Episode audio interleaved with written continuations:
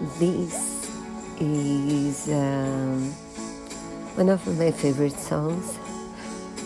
It was composed by John Barry to one of the James Bond movies, one that's not famous, with an actor that ne- never repeated his role. And this song is back, adapted, in adaptation uh, in the soundtrack of the new movie, the one I haven't seen yet. And I do love it. I hope you like it too. And I'll leave you the link of iTunes.